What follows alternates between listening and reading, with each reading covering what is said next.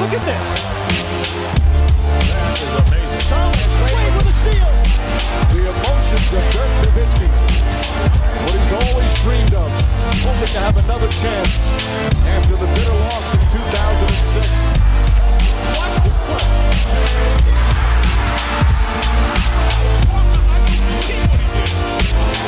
That is amazing. Hallo und willkommen zu Gut Next, dem deutschen Basketball-Podcast im Internet. Mein Name ist André Vogt und ich begrüße euch zu einer neuen Folge unseres kleinen, aber feinen Basketball-Hörspiels. Heute mit der Rapid Reaction Nummer 27 vom 10. September 2020. Und die wird präsentiert von Planet Basketball und Planet Basketball 2, die beiden Bücher, die ich zusammen mit Jan Hieronymi über überraschenderweise Basketball geschrieben habe. Äh, vor allem über die NBA, äh, größte Stars, größten Sorgenkinder, aber natürlich auch mit zwei großen Kapiteln Oral History, Basketball in Deutschland. Mittlerweile wisst ihr, worum es geht. Wenn ihr die Bücher bestellen wollt, ich schreibe euch gerne Widmung rein. Und was ich seit Wochen vergesse, ich lege auch mittlerweile in, in jedes Buch eigentlich rein die Aufkleber, die für die äh, Gut Next Live Tour äh, gemacht wurden, äh, weil die gab's ja nicht wegen Corona. Und was soll ich mit den Aufklebern? Die kommen also immer ins Buch rein, kommen auf den Umschlag. Dann wisst ihr direkt, dass was von Gut Next Zeug auf dem Weg ist. Und jetzt, wo ich gerade das erwähnt habe, ja, es gibt natürlich auch noch äh, die Gut Next Live Karten. Hamburg, Köln, München, Leipzig. Berlin im Herbst erst wieder, nächstes Jahr, aber auf jeden Fall im Frühjahr ähm, gibt es noch Karten für alle Shows, bis auf die Show in Köln, die eine, die ist schon ausverkauft, äh, auf myticket.de, wenn ihr da gerade Next eingibt, dann kommt ihr auf die Seite, wo ihr auch Karten kaufen könnt. Aber da kann ich euch keine Widmung draufschreiben, das kommt dann direkt, direkt vom Veranstalter. Kommen wir zu den News der Nacht und da war einiges los, das wisst ihr sicherlich schon. Aber anfangen möchte ich mit einem Mysterium aus der Bubble. Daniel House. Wir erinnern uns, in Spiel 3 Lakers gegen die Rockets nicht dabei gewesen. Man sprach von persönlichen Gründen. Man sagte aber, ja, er ist noch in der Bubble und es hat auch nichts mit Covid zu tun. Naja gut, also was kann das dann sein, dass man nicht, nicht spielen kann, wenn man in der Bubble ist? Mittlerweile wissen wir, das haben unter anderem hat das auch ähm, Adrian Wojnarowski reported, die NBA soll ermitteln gegen Daniel House, äh, ja, aufgrund einer Verletzung der Bubble-Regeln er selber beteuert, dass er die Bubble nicht verlassen hat, dass er da nichts falsch gemacht hat. Und wenn er nicht aus der Bubble draußen war, dann gibt's ja eigentlich nur die Möglichkeit, dass er irgendwas in die Bubble hat reinkommen lassen, was da nicht hingehört hätte. Kann man natürlich jetzt nur spekulieren. Ähm, ich denke nicht, dass es ein, ein verpasster Covid-Test wäre. Das hätte man natürlich dann schon kommuniziert. Ähm, von daher, ich bin gespannt, weil es ist momentan ein Gespräch, dass er sogar zehn Tage in Quarantäne muss. Wir erinnern uns zum Beginn der Bubble, Rishon Holmes hatte zum Beispiel, glaube Bruno Caboclo ja, glaube ich auch, die hat ein bisschen Probleme mit den, mit den Bubble-Regeln. Hat sich also Daniel House einfach irgendwie auch was zu essen bestellt und das dann irgendwo abgeholt, wo er nicht sollte.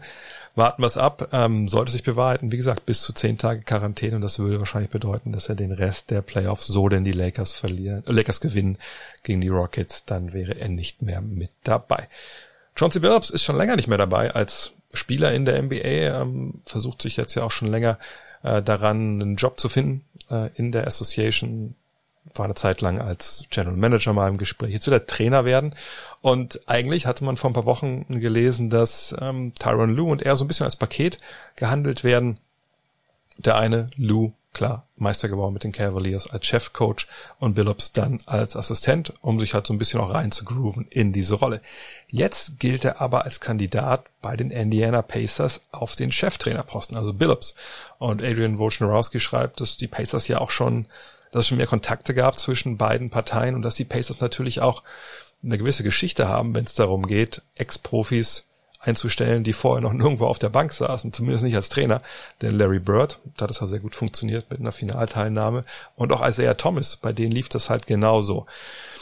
Vielleicht hat auch die Verpflichtung von Steve Nash in Brooklyn bei den äh, Pacers ein bisschen Eindruck gemacht und hat die inspiriert.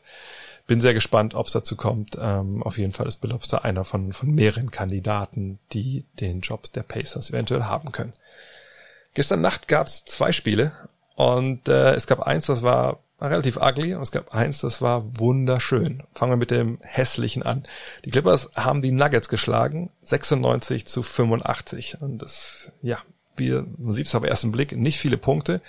Großartig Verteidigung, das muss man sagen, von den Clippers, aber alles in allem war es ja, relativ ugly.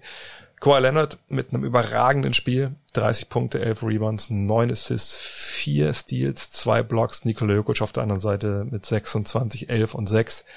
Und ähm, Paul George hat danach gesagt, na, wir kommen jetzt als Team mal mehr rein, wir kriegen mal mehr Kontinuität, wir gewöhnen uns mehr aneinander und fühlen uns auch ein bisschen wohler, wenn wir zusammen auf dem Feld stehen.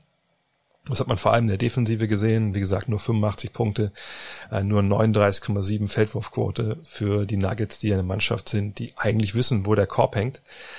Interessant war aber vor allem, was Michael Porter Jr. nach der Partie gesagt hat in der öffentlichen ja, Presse, Zoom-Konferenz, wie man das nennen möchte. Und zwar, er hatte, das muss man glaube ich vorher erklären, 15 Punkte erzielt, 13 davon im zweiten Viertel und hat danach aber und danach halt nichts mehr gemacht, also nur zwei Punkte danach. Ähm, oder generell zwei Punkte nur außerhalb im zweiten Viertel. Und ähm, auf die Frage, was denn vielleicht die Clippers anders gemacht hätten defensiv, äh, in der zweiten Halbzeit hat er gesagt, gar nichts. Ich habe einfach den Ball nicht mehr berührt. Und er fuhr dann fort.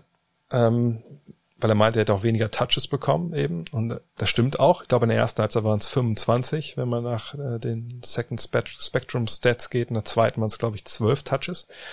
Und er hat dann gesagt, naja, so wer den Ball berührt und wo, das entscheiden natürlich die angesagten Plays und die werden ja von den Coaches angesagt. Und er sagt dann, wir sind immer über Jokic und Murray gegangen, zwei großartige Spieler, aber ich denke, um so ein Team wie die Clippers zu schlagen, musst du mehr Spieler einbinden, den Ball ein bisschen besser bewegen. Wir dürfen gegen dieses Team nicht vorhersehbar sein. Kann man auf der einen Seite sagen, ja, das kann man durchaus unterschreiben. Ähm, das wäre sicherlich ja auch schon in der Serie gegen die Jazz, wo man da natürlich fulminant zurückkam, besser gewesen. Ähm, vor allem, wenn man merkt, dass es bei Murray zum Beispiel nicht läuft, was auch wieder der Fall war in dieser Partie. Aber so eine Aussage ist natürlich ein klarer Schuss gegen den Trainer oder gegen den Trainerstab. Und äh, ich kann mir relativ gut vorstellen, dass er da eine Audienz bei Coach Mike Malone begonnen hat und ähm, bin auch gespannt, wie seine Spielzeit sich in Spiel 5 dann entwickeln wird. Vielleicht gibt's da ähm, ja eine kleine Strafaktion. Aber kommen wir zur Schönheit der vergangenen Nacht. Zudem, und da lehne ich mir jetzt ein bisschen aus dem Fenster, es kommen noch ein paar Partien, aber ich glaube, wir haben das beste Spiel der Bubble gesehen, zumindest das dramatischste. Das, und das, die Regel ist natürlich, ich kann kaum sprechen über dieses Spiel, von Celtics gegen Raptors. Toronto gewinnt 125 zu 122 nach Double Overtime. So steht es natürlich jetzt 3 zu 3. Ich glaube, irgendwie habe ich vergessen, dass bei den Clippers und Nuggets 3 zu 1 für LA steht. Ähm, und ja, es, es war eine Partie, ich, ich möchte gar nicht so viele Worte darüber verlieren, weil ich glaube, man muss es einfach sich angeschaut haben. Ähm, sagt Double Overtime, Boston sah lange wieder Sieger aus, ähm, aber Toronto immer wieder gekontert. Es gab dann mehrere Szenen, wo sich echt das Spiel hätte entscheiden können, so kurz, ja, kurz vor den Schlüssen, die es stellenweise gab, wo äh, Boston stellenweise immer mit drei führte und wenn der ein Ballbesitz anders läuft, dann ist es, läuft es halt einfach auch das Spiel ganz anders und die Serie ist vorbei. Und Toronto war immer wieder in der Lage zurückzukommen, ob es jetzt Kyle Lowry war mit seinen 33, 8, 6, 2 und 1 oder Paul mit seinen 23 Punkten, Van Vliet 21.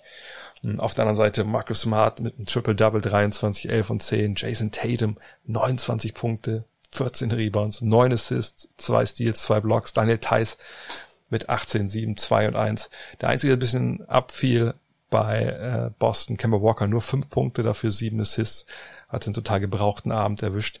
Aber ähm, es war einfach ein unfassbarer Schlagabtausch. Ähm, irgendwo habe ich den Vergleich gehört, es war wie so ein, so ein, so ein Rocky-Film. Ein Schwinger nach dem nächsten. Und das, das trifft es auch sehr, sehr gut.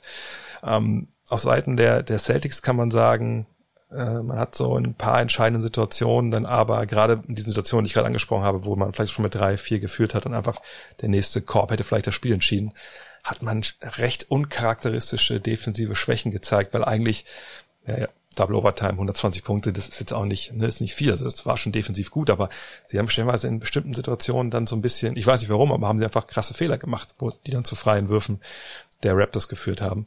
Und äh, ein Wort muss man sicherlich auch äh, in Sachen Referees verlieren. Puh, ähm, da waren ein paar Szenen dabei, paar Calls, paar Non-Calls. Ich habe noch nicht den Two-Minute-Report heute gesehen von dieser Partie, aber ich kann mir vorstellen, dass da ein paar Sachen drinstehen, ja, die vielleicht dann im Endeffekt mal wieder niemanden glücklich machen, außer dem Team, für das es dann von Vorteil war. Da müsste vielleicht mal wirklich, äh, da müsste man ein bisschen genauer drauf schauen, was da genau passiert ist. Aber sei es drum, wir kriegen Spiel 7. Und ich glaube, nach der Partie wollen wir das alle.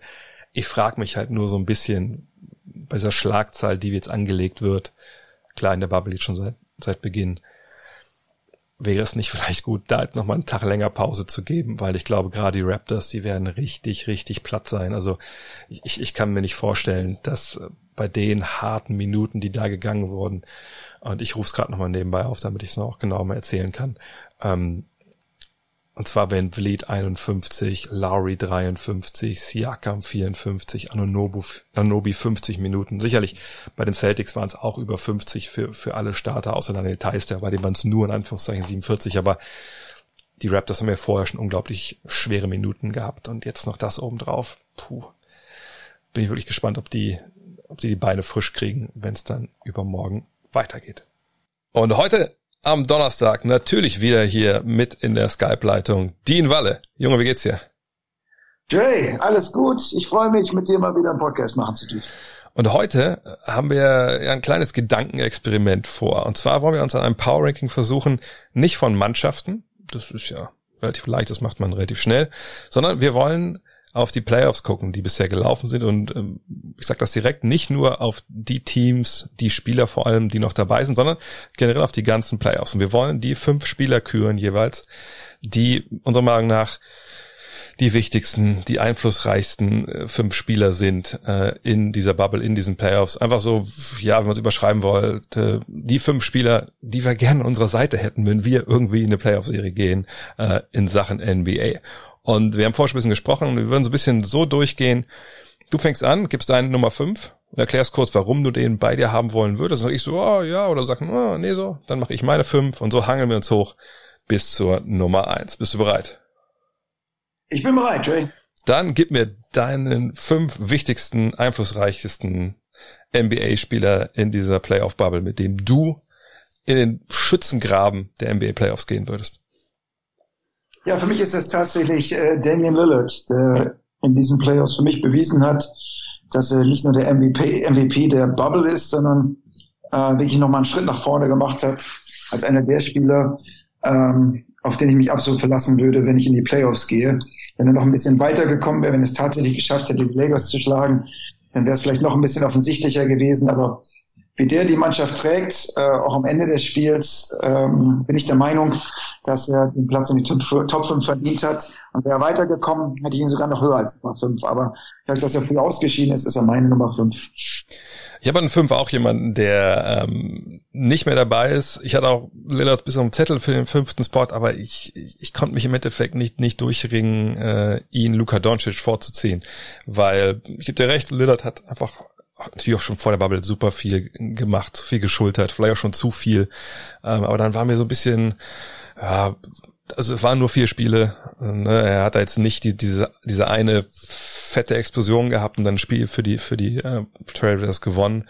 Alleine, was ich vielleicht erwartet hätte. Äh, es kann aber auch nichts für. Für mich ist trotzdem Doncic derjenige, den ich an Nummer 5 habe, weil ich mir einfach denke, der ist halt wirklich hingegangen und hat gegen das vermeintlich beste Team, wir werden sehen, ob sie am Ende auch gewinnen, also gegen die Clippers, ist halt hingegangen in seinen allerersten NBA Playoffs, hat seinen Co-Star verloren in Christoph Porzingis und hat gesagt, ja, ist aber trotzdem total egal, ich liefere hier 31, 10 und 9 und äh, gewinne uns einfach ein paar Spiele. Und hat natürlich auch einen, einen Wurf getroffen für die Ewigkeit, den sicherlich auch lange definieren wird. Und ähm, ja, einfach ist da zum zum zum Star geworden, auch in den USA, deswegen ist er an meiner Nummer 5. Hast du ihn vielleicht an Nummer 4 oder wen hast du da? Ja, das ist für mich eine schwierige äh, Entscheidung gewesen. Ich finde äh, Luka Doncic hier überragend. Ich glaube, wir sind uns beide einig, dass äh, der die Zukunft der NBA ist. Und ähm, also ich bin bereit, den an Nummer 4 zu nehmen, weil ich äh, der Meinung bin, dass äh, es einfach auch ein Spieler ist, den ich, äh, der nicht nur sehr, sehr gut spielt und äh, dem ich wirklich alles Gute wünsche, sondern der auch ähm, alles verkörpert, was ich in einem Basketballspieler sehen möchte. Und äh, der hat ja wirklich auch gezeigt in einigen Spielen, dass er ähm, ja für die Zukunft der NBA sehr wichtig ist, auch am Ende des Spiels. Das ist für mich im Playoffs halt wichtig. Kannst du auch, wenn das Spiel ein bisschen langsamer wird, also nicht nur in der Regular Season, kannst du dann auch Akzente setzen. Und ähm, Ja, äh, du wirst ja gleich merken, also es fallen einige, ähm, einige Spieler aus meiner Top 5 raus, die wahrscheinlich bei vielen auf der Top 5 sind. Äh, von daher, ich, ich bin auch Doncic an 4, ist meine Meinung, aber ich werde bestimmt viel Ärger kriegen äh, von Leuten, die halt äh, andere Leute in der Top 5 sehen würden. Aber ich bin der Meinung, äh, mit Doncic kannst du, ähm, kannst du in Playoffs ganz weit kommen. Deswegen Doncic bei mir Nummer 4. Wie gesagt, ganz hoch habe ich nicht. Ich habe an vier jemanden, ähm, und ich habe mich da lange, ich habe lange überlegt, wen nehme ich da. Also ich wollte dann Nummer vier oder generell irgendwo drin, aber vier war so der Spot, wo ich dachte, da passt es. Da wollte ich einen, einen Spieler haben, der vielleicht so statistisch nicht unbedingt von Spiel zu Spiel ganz vorne steht, äh, aber eben einer so, ne, so, so ein Leader, einer im Hintergrund, der, wenn es dann sein muss, äh, einfach auch scored und sagt, okay, pass auf, also das haben wir jetzt, habe ich mir lange nur angeguckt, jetzt gibt er mir den Ball, jetzt mache ich das für uns. Und entweder ich mache das Ding selber oder ich bereite für jemand anders vor. Ich kreiere uns einfach jetzt einen, einen guten Wurf. Und es wird bei vielen wahrscheinlich im Kopf direkt äh, Jimmy Butler erscheinen. Der ist es aber nicht. Und da habe ich wie lange, lange überlegt, ob ich Butler nehme oder eben den, der es bei mir geworden ist, und das ist Kyle Lowry. Aber vielleicht auch ein bisschen Recency Bias von dem Spiel heute Nacht. Ähm, aber was Kyle Lowry macht in dieser Serie momentan, ja, geht halt unglaublich harte Minuten, geht hin in so einer Partie wie gestern und sagt, okay, ich lass uns einfach heute hier nicht verlieren. Sicherlich hat nicht jeden wichtigen Korb gemacht, aber am Ende natürlich auch den entscheidenden. Ähm, legt 33 Punkte auf, 8 Rebounds, 6 Assists. Sicherlich alles auch in 53 Minuten, aber das macht's ja noch schwerer, dass der Mann 53 Minuten spielt und einfach so abliefert. Ähm, und es ist ein Typ, der ja auch schon über, über Jahre so ein bisschen unterbewertet ist, auch sicherlich, ne, weil die Clippers, äh, die Clippers, die, die Raptors mit ihm und mit äh, DeMar Rosen über Jahre so, so ein Running Gag waren, weil sie immer gegen LeBron gescheitert sind. Und hat auch Spiele gehabt, wo er sicherlich ähm, in den Playoffs nicht so abgeliefert hat, wie man das vielleicht gerne gehabt hätte. Aber jetzt in diesen Playoffs, und darum geht's ja, da macht er das, dann ist er da, wo, wo sie ihn brauchen. Ähm, war in Spiel 4 schon da mit 22, 11 und 7. Und nimmt sich immer mal zurück, auch wenn er sieht, das läuft anders. Aber gerade jetzt in den Spiel 7, deswegen bei mir auf Platz 4 ist dann Kyle Lowry. Ja, Nummer 3. Du hast es ja schon angesprochen. Ähm, für mich ist Jimmy Butler tatsächlich ein Nummer 3. Hm. Denn ich gucke mir eine Mannschaft an, wie die Miami Heat, die jahrelang äh, es nicht wieder richtig geschafft haben, äh, da oben Fuß zu fassen. Jimmy Butler kommt, klar ist er nicht alleine verantwortlich für den Erfolg. Äh, man merkt, das ist ein richtiger Team-Effort bei den äh, Miami Heat. Aber ähm, der, der den Hut auf hat, ist am Ende des Tages doch Jimmy Butler. Und ich bin ähm, also sehr, sehr äh, begeistert von seiner Art, wie er die Mannschaft anführt. Äh, er hat ja bei den anderen Mannschaften in letzter Zeit so viele Probleme gehabt, egal wo er war. Er hat bei den Sixers oder äh, überall, wo er in letzter Zeit gespielt hat. Ähm, aber hier, ich glaube, alle Spieler gucken ähm, ihm auf, ähm, auch wenn du Tyler Hero nimmst. Wir haben in der Vorbereitung schon angefangen, äh, zusammen zu trainieren. Und äh, Tyler Hero äh, schwimmt in seinen Fahrtwasser mit. Äh, es gibt natürlich viele andere Gründe, warum es bei Miami Heat klappt, aber am Ende des Tages ist für mich Jimmy Butler, der da hingekommen ist und das äh, Team unter seine Fittiche genommen hat und dahin gebracht äh, hat, wo sie jetzt sind, in den Eastern Conference Finals. Und deswegen Jimmy Butler an Platz drei. Ja, äh, jetzt wo du das gesagt hast. Ja, ist echt ein Toss-up für mich. Ja, Butler oder Laurie. Ähm, ich habe an drei allerdings natürlich jemand anders. Ich habe Anthony Davis. Äh, und ich weiß, äh, du hast gerade das Wort Fahrwasser benutzt. Das kann man natürlich hier auch mit reinwerfen und sagen, ja gut, der schwimmt halt im Fahrwasser mit von LeBron James. Fände ich aber, dass man ihm da dann doch ziemlich Unrecht tut, weil ich, ich glaube, dass er zu einem natürlich defensiv absolut das Rückgrat dieser Mannschaft ist. Klar, wir haben alle noch äh, vor Augen, dass äh, LeBron auch äh, in der regulären Saison sich da echt Mühe gegeben hat, was ja in den letzten Jahren vielleicht nicht ganz so der Fall war. Ähm, aber er war, klar, äh, neben ähm, Jan Antetokounmpo war er halt der Favorit auf den Defensive Player of the Year Award und war der auch äh, bis zum Ende mit dem Rennen und hat es dann leider nicht bekommen. Obwohl natürlich Janis da vollkommen verdient das Ganze äh, gewonnen hat. Aber ich finde, das ist einfach einer, der jetzt auch in den Playoffs abliefert. Er hat natürlich noch nicht dieses eine Spiel gehabt, wo man sagen kann, okay, jetzt verstehe ich's. Also jetzt ist das ein, ein absoluter Superstar. Also, weil ich, bei ihm ist das Ding, natürlich ist das ein Superstar. Natürlich ist das ein Abo-All-Star. Der hat auch gegen Portland 43 in Spiel 5 aufgelegt, aber das war halt ein Spiel, das war mehr oder weniger ein Trainingsspiel. Na klar muss erstmal die Serie closen, aber ne, ohne Dame Lillard und dann gegen so eine Truppe ohne großartig Verteidiger, das ist okay, aber ist jetzt nichts, wo du in zehn Jahren noch drüber redest. Und so ein Spiel fehlt ihm natürlich noch in seiner Karriere, weil es einfach in den Playoffs das noch für ihn noch nicht wirklich gab. Ähm, aber ich denke, das, was er vorne im Team gibt, was ja auch mittlerweile echt relativ rund ist, auch als Playmaker ist halt mit dabei. Jetzt gegen Houston ist natürlich auch ein bisschen mehr gefragt, weil die natürlich so klein spielen. Das macht er auch dann äh, ja so, so gut, wie es halt irgendwie geht. Ähm, und ich, ich weiß nicht, irgendwie, wenn ich das alles so sage, ja, bin ich stehe ich immer dass er Nummer drei ist. Gleichzeitig fühle ich mich ein bisschen blöd, weil ich denke, andere sind einfach, stehen mehr im Rampenlicht. Und ich weiß, glaube ich, du hast ihn gar nicht dabei, aber ich, ich habe ihn hier dabei. Vielleicht gebe ich ihm ein bisschen sehr viel Vorschusslorbeeren. Vielleicht äh, straft er mich irgendwie Lügen, wenn er jetzt in der nächsten Serie irgendwie dann verschwindet.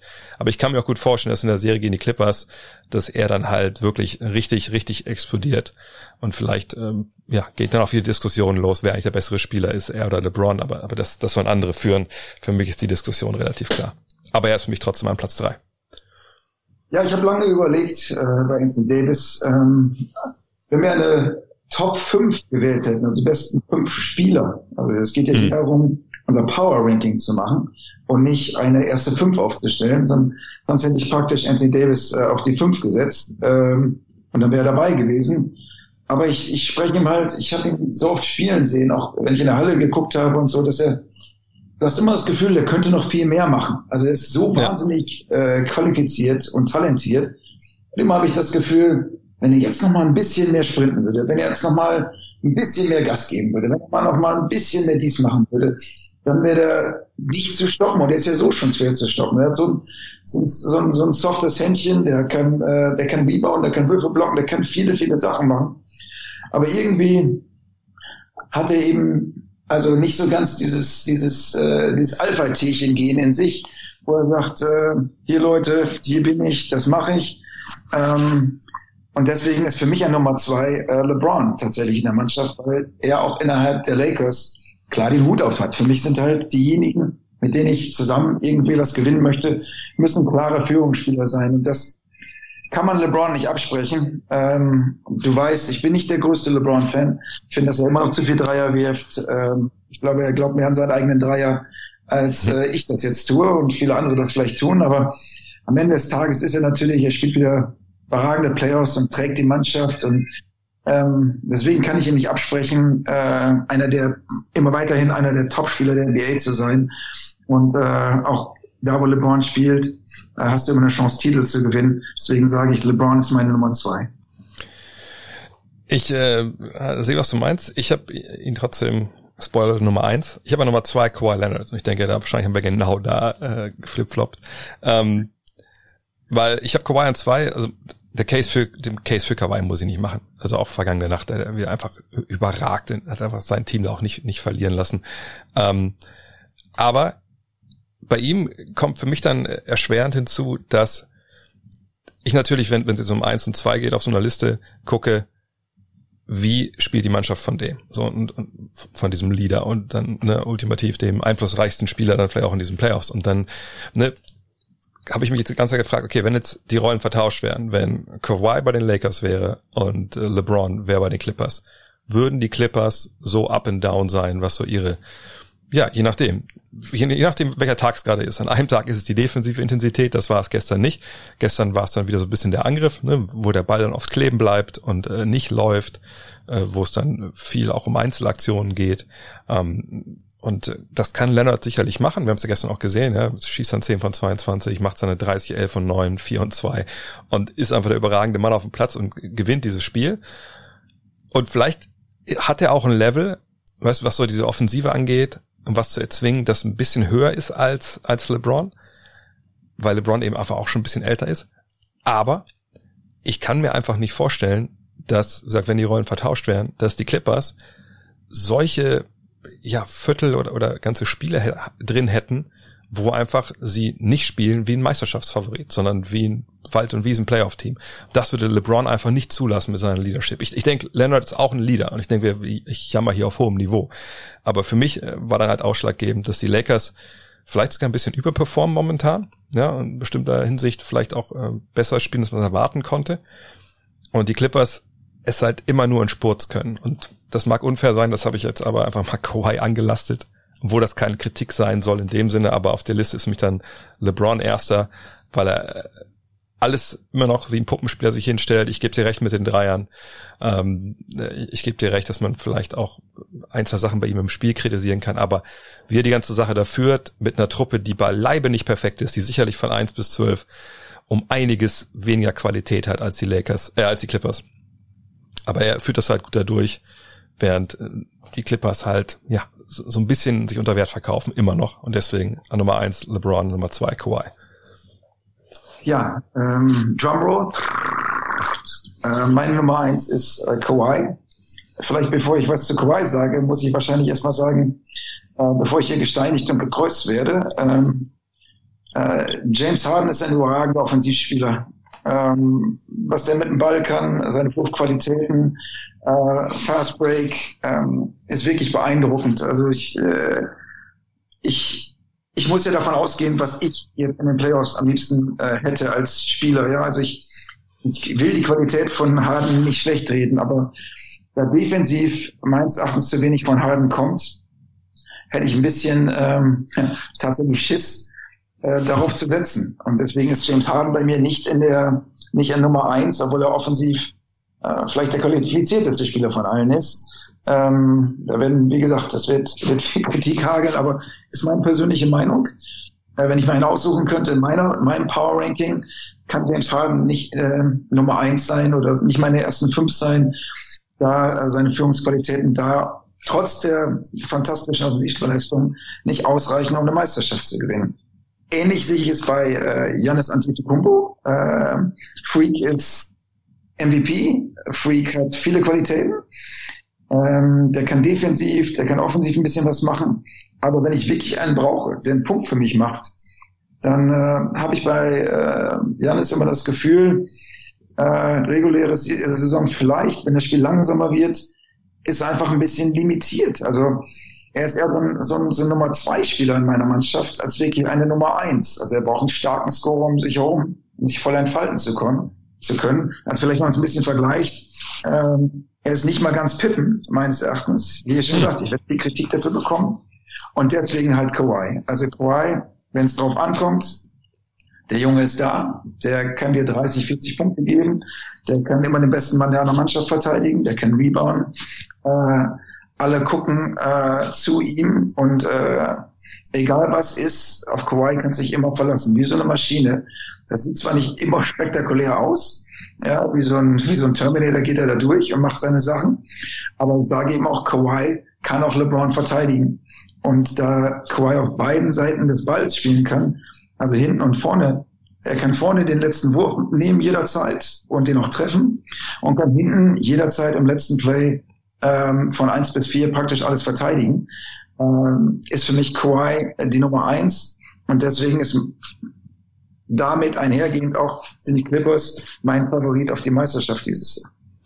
Ja, ich gebe dir ne, vollkommen recht. Ich habe ja Janis auch nicht dabei. Ähm, sag nicht, nicht, weil ich ihn nicht schätze. Für mich ist ja auch, auch klar der MVP dieses Jahr, aber was man bei ihm einfach sagen muss. Und ich, ich, ich, ich würde dir nur zum Teil recht geben mit, mit diesem Alpha-Tier und ist er Pippen John, diese ganze Diskussion habe ich eh schon letzte Woche abgefeiert, aber ähm, ich glaube, bei ihm ist einfach, was man vergessen, was viele vergessen, es ist 25 so. Ne? Und natürlich möchte man immer von Jahr zu Jahr dann diesen, diesen Sprung halt sehen, ähm, der aber vielleicht dann doch relativ schwierig ist. Und ähm, wenn er nächstes Jahr es immer noch nicht geschafft hat, ne, sich so ein Mitteldistanzspiel anzueignen, wie es Kawhi ja zum Beispiel hat, oder ein Postgame, wie es Kawhi ja auch zum Beispiel hat, der hat sich das ja auch angeeignet, ähm, dann muss man wirklich auch nochmal viel herrschere Kritik natürlich auch, auch, ähm, auch, auch üben. Ähm, allerdings sehe ich auch, was er alles für diese Mannschaft gemacht hat, äh, dass dieses ganze Spielsystem natürlich auch auf seinen, seinen Skills aufgebaut ist. Ähm, aber ich habe ihn ja auch nicht auf dieser Liste, weil man eben bei ihm einfach weiß, okay, so wie das Team zusammengebaut ist momentan, kannst du halt ihn nicht ausschalten. Er kriegt ja trotzdem seine Zahlen, das ist nicht das Thema, aber er, ne, er kriegt sein Team halt nicht zum Gewinnen, einfach weil, auch vielleicht weil die Mitspieler dann fehlen, die eine Taktik, die sich rein auf ihn beschränkt, ähm, also die das bestrafen. So, vielleicht ist dann unfair, ihm das anzulasten, aber ist momentan halt so, deswegen ist er hier nicht dabei. Und bei Harden sehe ich es genau wie du. Also zum einen hätte man, glaube ich, selber Probleme, nur nach vorne zu laufen und dann vielleicht ab und zu mal einen Dreier zu werfen, zu verteidigen. Was ich bei ihm aber einfach katastrophal finde, das habe ich gestern auch mit, mit dem Julius ähm, kurz angerissen du kannst für meine Begriffe nicht, wenn du der Leader von so einer Mannschaft bist, wenn du vorne den Ball einmal passen musst, einfach stehen bleiben. Ich weiß nicht, ob das, ne, ob das Teil der Taktik ist, ähm, dass man da immer eine, eine klare Passanlaufstelle wieder hat. Aber für mich wirkt so, als ob er einfach, wenn er den Ball nicht hat, einfach sehr desinteressiert ist. So, und ähm, nicht mal einen Block zu stellen, irgendwie nochmal zu cutten oder irgendwie eine Bewegung reinzubringen, das finde ich eigentlich finde ich fatal. Und defensiv macht er das viel besser als viele, das mal immer, mal, mal, mal sagen. Ähm, aber ich finde einfach, das mag auch mit Mike Dean Tony zusammenhängen. Ich denke, er kann es auch anders, aber so wie er dann rumsteht oder auch Westbrook rumsteht, das ist dann für mich einfach, ich weiß nicht, das sagt mir einfach nicht zu und deswegen kann er bei mir auch nicht, nicht in die Top 5. Haben wir sonst noch jemanden, ähm, den wir noch erwähnen müssen, den wir vielleicht vergessen haben, der eigentlich in die Top 5 äh, gehören sollte? Fällt dir da jemand ein? Also ich finde, dass Murray von Nuggets halt Murray, äh, ja. Playoffs spielt ja. und ähm, wirklich seinen Status äh, als, als kommender Superstar äh, immer mehr unterstreicht. Ähm, Jokic ganz klar, also die Kombination ist einfach sehr, sehr gut. Das ist eine, das sind wirklich sehr, sehr gute Spieler. Also ich, ähm, ich habe mich jetzt für diese Spieler entschieden, ähm, aber ich würde mich auch nicht, äh, würde mich auch nicht ärgern, wenn ich Murray in meiner Mannschaft hätte. Aber ähm, ich glaube, man, man findet immer den einen oder anderen, der äh, halt überragend, äh, eine überragende Phase hat, aber äh, du weißt ja selbst, wie es ist. Also wenn du General Manager bist, dann, dann nimmst du die Spieler, von denen du glaubst, dass du mit denen erfolgreich bist, auch wenn ähm, ja die Statistiken vielleicht teilweise was anderes sagen. Aber Murray äh, würde ich auf jeden Fall erwähnen. Ich finde auch ähm, äh, Mitchell von Utah finde ich natürlich auch sehr, sehr gut, aber hat dann doch am Ende hat es halt nicht gereicht und äh, dementsprechend, äh, also ich halte an meinen fünf Spielern fest. Ja, ich habe, ich meine, bei Murray habe ich, hab ich vergangene Woche auch mit dem Julius drüber gesprochen. Ich meine, es hat schon viel mit der Defense zu tun gehabt, die äh, von Utah gespielt, sie Drop Defense. Ne? Das ist natürlich der perfekte Spiel, um das zu bestrafen. Jetzt sehen wir in der Serie gegen die Clippers, das anders verteidigen. Ja, klappt halt nicht so gut. Ähm, ob er ein kommender Superstar ist, weiß ich nicht. All-Star sicherlich, Superstar. Hm. Aber Jokic ist für mich vielleicht noch der, der stärkste Kandidat hier weil zum Beispiel Jason Tatum sehe ich auch, ne, der, der fehlt mir auch ein bisschen jetzt was in den, den entscheidenden Phasen. Aber der ist ja noch blutjung. Aber Jokic ist einfach, bei allem, was er dir vorne bringt, ist es halt hinten einfach zu dünn. Und auch da vielleicht kann man auch argumentieren, das gehört jetzt, hängt ein bisschen auch mit den, dem Teamkonzept zusammen. Aber äh, da würde ich einfach ein bisschen mehr wünschen, denn jeden Korb, den er dir vorne gibt, den, den gibt er hinten wieder ab. So. Ähm, aber ansonsten denke ich, sind wir mit unseren fünf da schon, schon ganz gut unterwegs. Aber ich sehe schon, wir müssen vielleicht nochmal richtigen Podcast machen mit richtiger Überlänge, damit wir dann mal dem komplett ausdiskutieren können. Aber für heute, glaube ich, haben wir es gut hinbekommen. Wir haben unsere Top 5. Wenn ihr uns eure Top 5 geben wollt, ja, ich verlinke den Dean ja immer auf Twitter, dann schreibt die gern unter den, äh, ja, den Post von diesem Podcast. Dean, dann äh, leg du dich wieder hin und dann würde ich sagen, sprechen wir uns nächste Woche wieder. Okay, pass, pass auf dich auf und tu nichts, was ich nicht auch tun würde. Es ist Zeit für die Programmhinweise der kommenden Nacht und äh, naja, wir sind jetzt an einem Punkt in der Saison, wo es nicht mehr so viel gibt, worauf man hinweisen kann. Und zwar heute Nacht nur ein Spiel. Um ein Uhr Lakers gegen Rockets treffen sich für Spiel 4. Und was ist mit Daniel House? Ich denke, man kann davon ausgehen, dass er nicht spielt, es sei denn, diese Untersuchung der NBA fördert zutage, dass da alles okay ist und man hat sich geirrt hat. Ähm, ich denke, das ist jetzt dann auch die, die vorentscheidende Partie. Ich kann mir nicht vorstellen, dass die Rockets echt ein Rezept finden, äh, um dieses Spiel zu gewinnen. Ähm, klar, die Offensive der Lakers ist immer ein bisschen shaky. Ich kann auch gerne verweisen auf den Scoring Report, den, den Julius Schubert und ich gestern gemacht haben. Ich glaube, der ist dann immer noch relevant, falls ihr die Rapid Reaction nicht gehört habt. Aber ich, ich, ich, ich denke, das ist dann eins zu drei äh, aus Sicht der Rockets und dann ist diese Serie sicherlich auch durch. Das Google des Tages eine Story, da müsst ihr ein bisschen Zeit mitbringen, aber es lohnt sich auf jeden Fall. Und wenn ihr denn die ersten beiden Worte jetzt hört, vielleicht wisst ihr dann auch schon ungefähr, worum es geht, aber es ist äh, trotzdem wert, es zu lesen. Bison Dele Lost Soul. Bison Dele Lost Soul. Ähm, ich verrate gar nicht so viel. Das ist eine Story, die, die alles hat und die es wirklich lohnt. Und wie gesagt, ähm, ob ihr die auf dem Pad, äh, lest ihr nicht auf dem Handy, ist vielleicht ein bisschen klein. Ne? Lest am Rechner, am besten irgendwie mit dem Tablet irgendwo. Macht euch gemütlich mit dem Kakao. Und dann viel Spaß bei Bison Dele oder Bison Dele Lost Soul. In diesem Sinne, morgen geht's weiter mit Rapid Reaction und ich äh, vielleicht ein Hinweis zum Abschluss.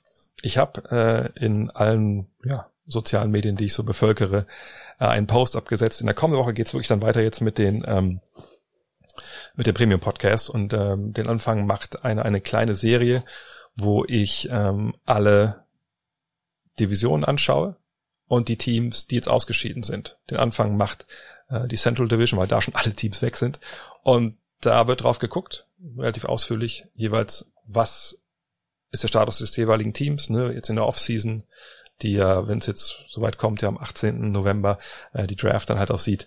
Ähm, und klar, werde ich bei jedem Team äh, generell darauf eingehen, ne, was man da jetzt erwarten kann, was die Ziele sind, wie der Status quo ist, wo die hinwollen, was vielleicht auch Spieler sind, die die haben wollen oder loswerden wollen. Aber natürlich will ich auch eure Fragen beantworten. Also gerne äh, bei facebook.com slash Drehvogt, twitter.com slash Drehvogt, instagram.com slash Drehvogt den jeweiligen Post suchen, eure Fragen drunter stellen. Dann die Chancen nicht schlecht, dass ich die dann auch beantworte, wenn es dann nächste Woche mit den Divisions-Podcast für die Offseason losgeht. In diesem Sinne, vielen Dank fürs Zuhören. Gerne den Post teilen zu diesem Podcast bei Stitcher, Deezer, ich, was gibt's noch? Audio Now, keine Ahnung, äh, Spotify, Apple Music abonnieren, bewerten, hilft der ganzen Sache sehr weiter. In diesem Sinne, vielen Dank fürs Zuhören. Morgen geht's weiter mit der Rapid Reaction, Samstag mit dem Fragen-Podcast und nächste Woche dann endlich mit dem Premium Podcast wieder. Bis dann, euer André. Hello. Look at this.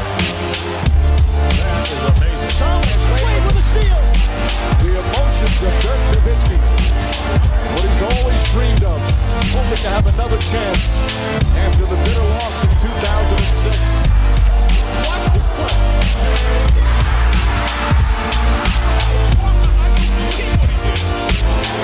That is amazing.